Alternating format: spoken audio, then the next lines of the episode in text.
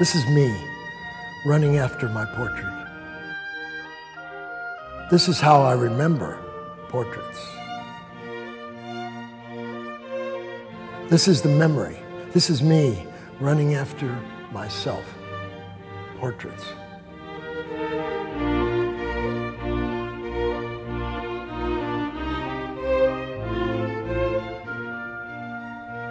I saw myself in the mirror when I was about three years old. I discovered the mirror.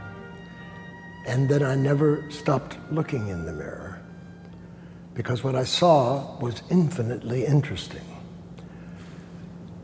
Not in a narcissistic way, but in the sense that I was an artist. Even then, I was born an artist. So, how the flesh was put together, what ears look like, what your nose looks like, your eyes. The expressions can change by manipulating them, by like this, like this. And through the years, that's been one of the prime muses for my self-portraiture. That is, the way the flesh moves down as you age, the fact that my beard turned white, expressions, anger, happiness, things you can read into it. But also the ability, and I wanted to do this all my life, I practiced and practiced and drew and drew to depict what I saw accurately at that moment. Each time it's different. It's always different. But as I've gotten older, I'm more proficient with my hand and I know what I want.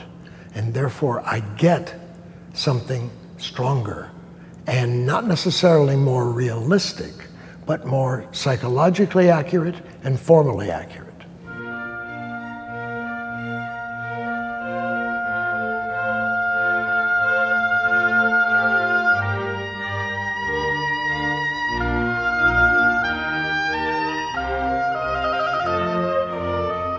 Sometimes I remember, sometimes.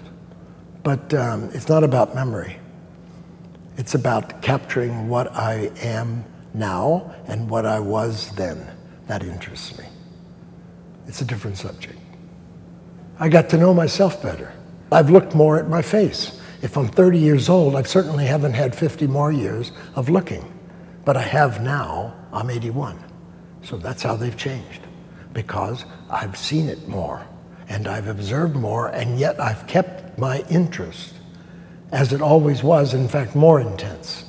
I want to chronicle and chart the progression of age.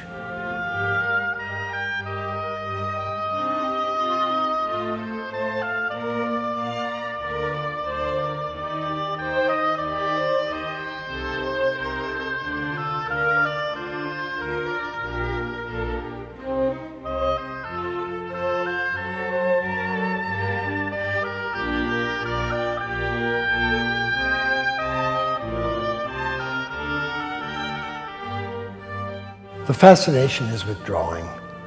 The fascination is with depicting. The fascination is with seeing. Many times I don't draw myself, I draw other people because I'm interested in the human comedy and depicting it.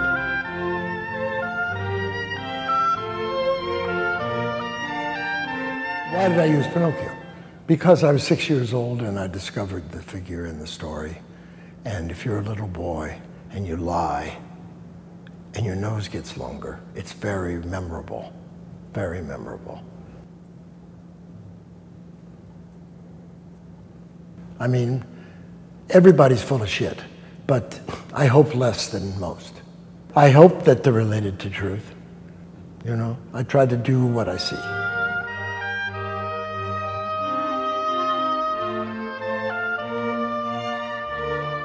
I've been a poet all my life, written poetry all my life. And this is one. It's called The Painter. Fairy Isle, your name, clear lily of the valley. Holy Ghost, bring the bright red paint to my mouth.